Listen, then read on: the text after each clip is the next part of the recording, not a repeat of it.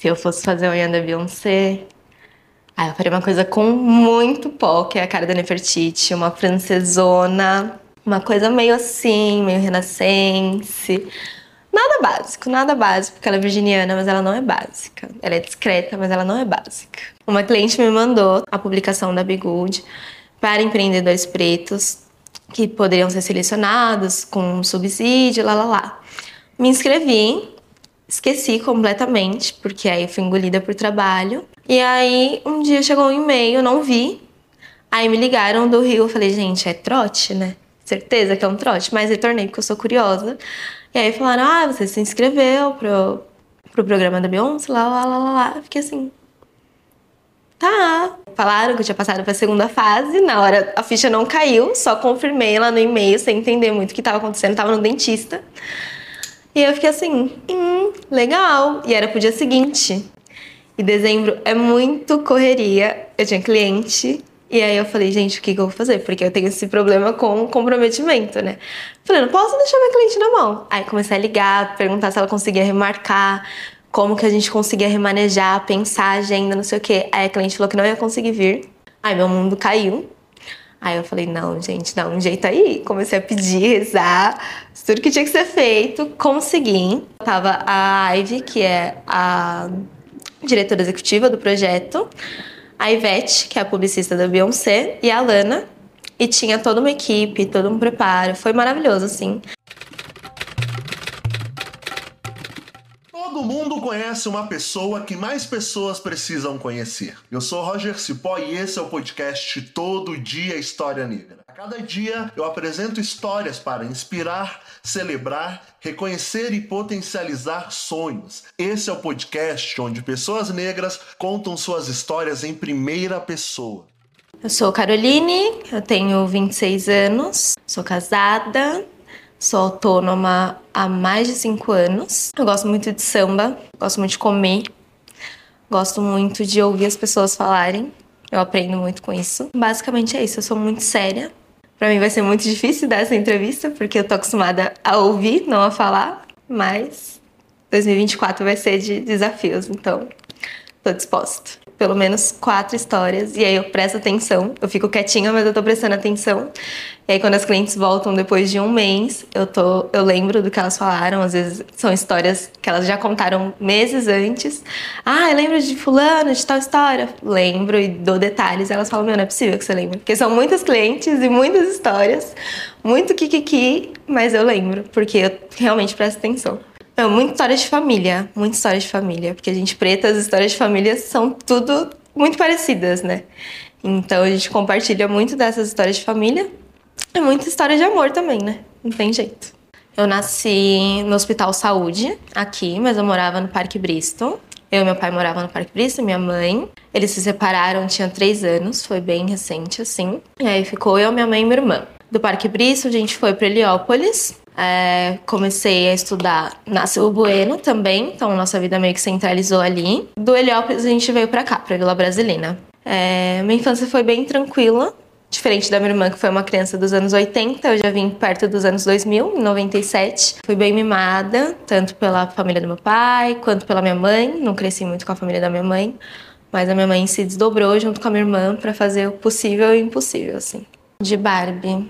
Eu fui a criança que brincou muito de Barbie. Eu era doida pela Barbie. Eu brincava muito de Barbie, brincava. Era uma viela com várias casas e várias crianças, então era pega-pega, era esconde-esconde. Seu mestre mandou elástico, a gente amava brincar de elástico. Só que eu sempre fui pequena, então apanhava um pouco. Mas a gente brincava muito disso. Muita Barbie. Eu tinha uma coleção imensa de Barbie. E mesmo depois que eu cresci, eu mantive minhas Barbies todas bonitinhas. Eu tentei dar pra minha sobrinha, mas ela quebrava todas. A minha mãe também era manicure, igual sua mãe. E aí a gente cresceu, mulher preta cresce fazendo as coisas em casa, né? Eu cresci vendo minha mãe e minha irmã fazendo as coisas em casa, cabelo, sobrancelha, unha. E aí minha mãe sempre frisou que dente e unha eram coisas importantes. Tinha que estar sempre arrumadinho, limpinho. E aí eu sempre via elas fazendo, com 12 anos, minha mãe chegou do plantão, foi dormir, eu falei, ah, por que não? Não vou fazer minha unha, né? Minha mãe tá dormindo, eu vou fazer. Esculachei meus dedos todos, comi todas as cutículas. Ela acordou, tomei uma bronca. Mas aí depois eu fui fazendo, fui insistindo e consegui. Então a gente sempre fez unha dentro de casa, foi bem difícil sair. A Karina que fazia mais unha para fora, depois de um bom tempo, quando ela conseguiu um emprego melhor assim, e arrumou uma boa profissional, porque como minha mãe sempre fez, a gente sempre foi muito chata para arrumar alguém para fazer nossa unha. Aí ela arrumou, ficou um tempo, mas depois parou e ela continuou fazendo a própria unha. Eu também sempre fiz minha própria unha e depois eu comecei a fazer a unha delas por livre e espontânea pressão. Comecei em casa, a Karina começou a me obrigar, como irmã mais velha, né? Você vai fazer minha unha sim. Aí comecei a fazer a unha da Karina, comecei a fazer a unha da minha mãe. Eu comecei a cursar arquitetura. Eu fiz um ano e meio de arquitetura. E aí falei, gente, não é isso. Aí eu tranquei, fiquei metade do ano sem estudar, na verdade, estudando em casa pra conseguir bolsa, porque eu não consegui migrar a bolsa que eu tinha. E aí no ano seguinte eu fui, entrei em estética, e aí cursei, terminei, me formei em estética. Sou formada em estética e cosmética. Foram dois anos e meio de curso, e aí nesse meio tempo eu fui fazendo cursos por fora da faculdade. Aí eu fiz cílios, fiz curso de sobrancelha e fui, uma, um profissionalizante mesmo de unha, de manicure tradicional. Em 2019 eu fui fazer curso de alongamento, que aí tava pedindo bastante. É, eu comecei atendendo em casa, aí as meninas do serviço começaram a falar: quem faz a sobrancelha? Eu falava, eu. Mas quem faz sua unha? Eu. Carol, como assim? Não, eu faço. Ah, então faz minha sobrancelha. Aí eu falava: não, gente, não tenho curso, não vou fazer. Não, vai fazer. Aí fiz. Aí do nada a menina falou: ah, eu vou casar, no mês que vem você vai fazer minha sobrancelha. Eu falei: eu não vou fazer sobrancelha, você vai casar. Eu não, não tenho curso, não tenho nada. Não, você vai fazer. Fiz, ficou boa, modesta parte, ficou bem boa. E aí eu falei, não, vou fazer um curso, que eu sou um pouco nerdzinha também, vou fazer um curso e me profissionalizar. E aí eu comecei a atender as meninas do CLT que eu fazia e comecei a trabalhar aos finais de semana a domicílio. Aí eu fazia, nessa época eu não fazia tanta unha, mas eu fazia muitos cílios e sobrancelha a domicílio. Trabalhava de segunda a sexta, às vezes a sexta mesmo eu já saía, já ia para casa da cliente, e, e sábado e domingo era também atendendo de casa em casa. Eu dou a domicílio? Não. no domicílio, não. Só se for uma necessidade, assim, aí a gente vai. Mas é muita coisa para levar. Tem cliente que é muito legal, te trata com todo respeito, todo carinho, tenta ajeitar ali o canto o melhor canto possível, mas tem cliente que mal olha na sua cara, fala, ah, espera que eu tenho que fazer uma comida, não entende que você tem um horário, não entende que você tem uma cliente depois, acha que você tá ali 100% à disposição. Então isso me pegava um pouco, porque eu sou muito chata com horário, né? Então eu ficava tipo, ah, legal. Essa cliente eu tenho que ficar à mercê dela todo esse tempo porque ela é mais folgadinha. Essa daqui já dá para marcar uma outra depois, porque ela é mais organizada. O nome é Nefertiti Studio. Nefertiti é uma rainha egípcia e Nefertiti significa a beleza chegou. Então, tudo a ver. Egito, gente preta, beleza, todo o contexto que a gente precisa. Eu gosto muito de amarelo, então já veio na identidade visual e aí já uniu o útil ao agradável. Eu amo o que eu faço. Eu amo o que eu faço. Eu tava parando para pensar, eu falei, gente, é o lugar onde eu fico tranquila, assim, esqueço de tudo. Eu gosto de trabalhar. Você fala, ah, me atende 5 horas da manhã, porque é um caso de urgência, venho sorrindo tô aqui no horário. Eu gosto muito do que eu faço. Eu gosto muito do que o meu serviço proporciona para as pessoas também. Não só a unha, mas também a escuta. Eu acho que o ato de ouvir com essa atenção, com esse cuidado, de lembrar, de ter esse carinho, muda tudo. Você tá de boa? Eu tô, tô falante, né? a gente não tem educação financeira, né? Então já começa daí. Ninguém. Acho que o povo preto não. Ai, vou empreender aqui, que luxo empreender. Não, gente, meu, tenho que fazer um dinheiro. Que eu vou fazer? Ah, dá pra fazer isso aqui, dá pra vender um bolo, dá pra fazer uma unha, dá pra fazer qualquer coisa. E quando a gente vê, aquilo virou a nossa real fonte. Deixa de ser um bico, que por muito tempo tudo isso foi considerado um bico, e hoje é visto como um empreendimento como uma coisa séria, tipo, ah, você empreende, você é uma empresária. Hoje eu vejo mais assim, no começo eu fui só indo, não foi uma coisa pensada, tipo, ai meu Deus, vou montar um salão e vai dar super certo. Falei, não, vou, enquanto estiver indo tá bom, depois qualquer coisa eu volto pro CLT, eu vou trabalhar numa clínica de estética, vejo o que, que eu vou fazer. Mas desde 2018 que eu só empreendo, antes eu mesclava os dois, mas desde do, do final de 2018 que eu só empreendo. E é muito desafiador, é, tem que ter muito comprometimento. Isso eu consigo. Eu já entendi, eu sempre tive, mesmo antes de empreender. Então, para mim, essa parte é um pouco mais fácil. mas também tem que ter cautela com dinheiro, tem que, tem que prever futuros problemas, tem que ter caixa, tem que ter tudo e algumas coisas a gente às vezes não tem. Então, vai no improviso mesmo, ainda bem que brasileiro é muito bom de improvisar. E a gente vai indo. Em dezembro, é um momento de muito movimento, não dá pra você parar pra pensar em nada. Tive um problema com o ar-condicionado. Aqui é muito quente, bate sol o dia inteiro, não tem como ficar sem ar-condicionado e o ar-condicionado parou de gelar. Aí chamo o cara, achei que era uma coisa que ia ficar X valor, era outra coisa que já dobrou o valor, então pega a surpresa ali do nada e você tem que resolver. E tava com o cliente no salão, falei, gente, desculpa, vai fazer uma baguncinha aqui, imprevistos assim. Janeiro geralmente é um mês mais fraco, assim, entre aspas. Como eu tenho manutenção, me salva bastante, então consigo ficar tranquila. E eu tenho clientes fidelizadas já de muitos anos, então não me preocupo tanto, mas quem tá. Eu já perdi parceria de, de manicure por isso. Tipo, ah, janeiro foi muito ruim, não quero mais. A pessoa não consegue entender que é só um mês, que é só um momento, que depois vai melhorar. Então, montar uma equipe é muito difícil, é uma coisa que eu tenho muito vontade. E eu vou conseguir esse ano, que eu falei que é ano de, de cumprir desafios, então eu vou conseguir. Mas é uma coisa mais difícil, porque você está lidando com uma pessoa totalmente diferente de você. É, você dá o sangue pelo seu negócio, mas o negócio não é da pessoa, então não vai fazer o mesmo por você. Encontrar pessoas leais a esse ponto também é uma questão difícil. Lidar com cliente é muito difícil. Mulher tem TPM, tem tudo. A gente vai dizer assim muito rápido, então tem que ter um cuidado redobrado no jeito de falar, no jeito de escrever uma mensagem, no jeito de articular as coisas. São vários desafios, assim. Ele é majoritariamente feminino. Tem alguns homens. Tem você como cliente. tem alguns homens, tem pessoas trans, tem, eu tenho todos os tipos de público, mas a maioria é mulher preta e mulheres pretas. Atendo mulheres brancas também, mas aqui é um local para pessoas pretas, é um local seguro para as pessoas pretas, que foi o intuito principal assim de montar um salão. Porque a gente não gostava muito de ir em salões por causa disso. Era sempre um comentário racista, um, comentário sobre cabelo, uma fofoca maldosa da vida dos outros. Não que a gente não faça fofoca, mas é que a gente fofoca muito da nossa própria vida, assim. E aí fica tudo muito mais leve. gente, se eu encontrasse a Beyoncé, o que, que eu falaria para ela?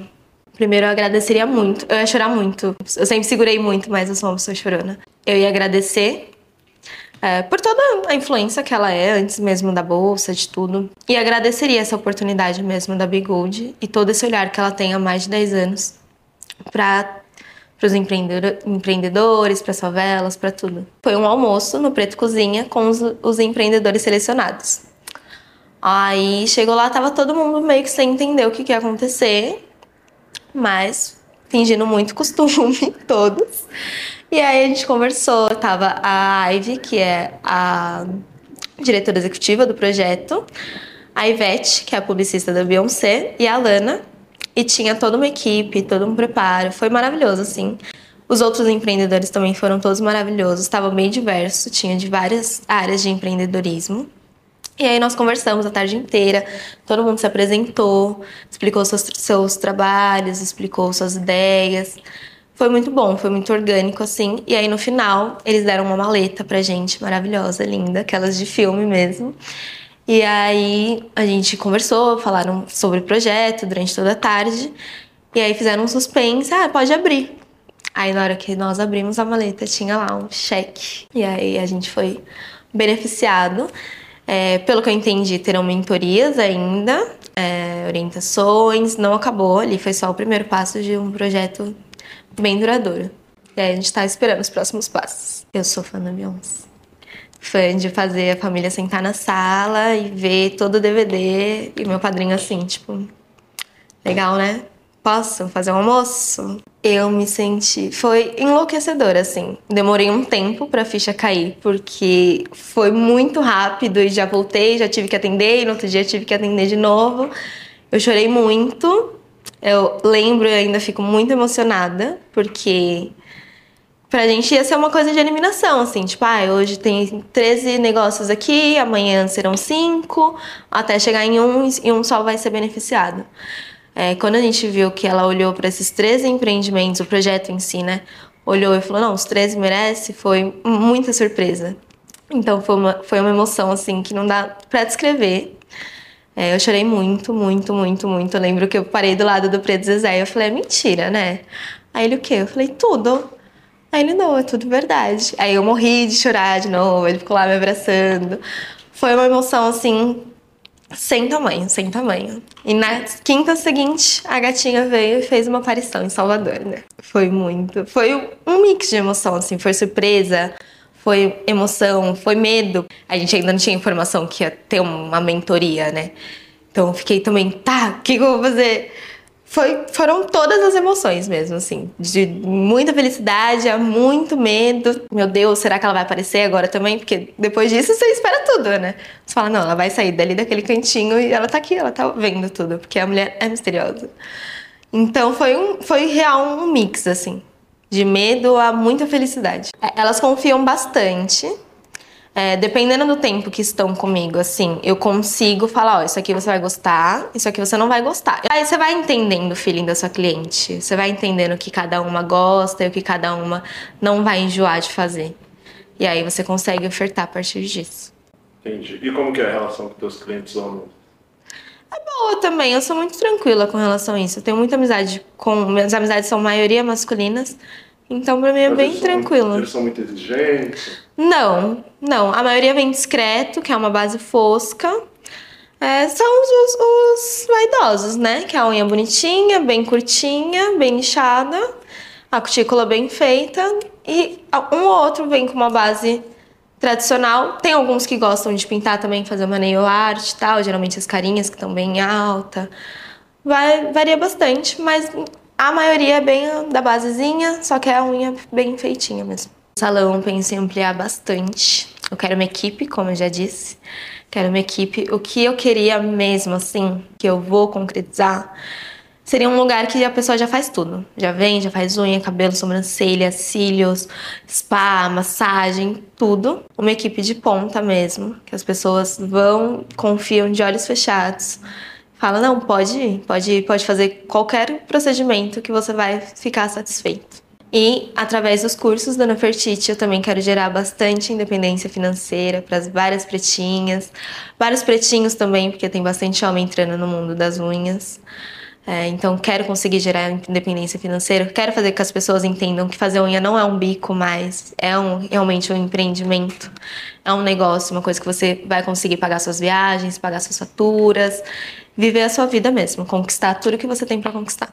Os meus sonhos, ah, eu quero minha casa, quero, ah, são sonhos básicos, né? Eu quero viver com tranquilidade, quero viver sem ficar preocupada com boleto, eu quero conseguir proporcionar boas coisas para minha família, para minha sobrinha, quero conseguir proporcionar boas coisas para meu afilhado, ir, vir, por exemplo, perdi a Beyoncé no, em Salvador. Queria poder ter feito isso em paz, assim, tipo, ah, é esse valor? Tó, tô indo, gente, já volto, porque estaria com a minha equipe pronta para atender, não precisaria estar tá desesperada, assim, tipo, ah, não posso deixar ninguém na mão porque é dezembro.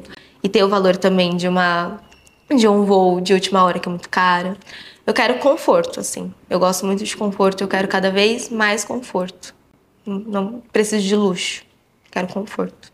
Foco, disciplina e comprometimento. Tem muita. O pessoal fala concorrência, mas não é muita concorrência. Tem muita opção tem cliente para todo mundo, só que você tem que fidelizar os seus clientes da melhor forma possível. Eu acredito que eu fidelizei meus clientes com muito comprometimento, que elas sabem que se elas marcaram, elas vão poder contar comigo, a não ser que seja uma coisa muito, muito, muito tipo impossível assim de de não conseguir. Mas já atendi mal, já pedi cinco minutos antes de começar a atender, porque eu tava mal, fui chorar um pouquinho, voltei, passou.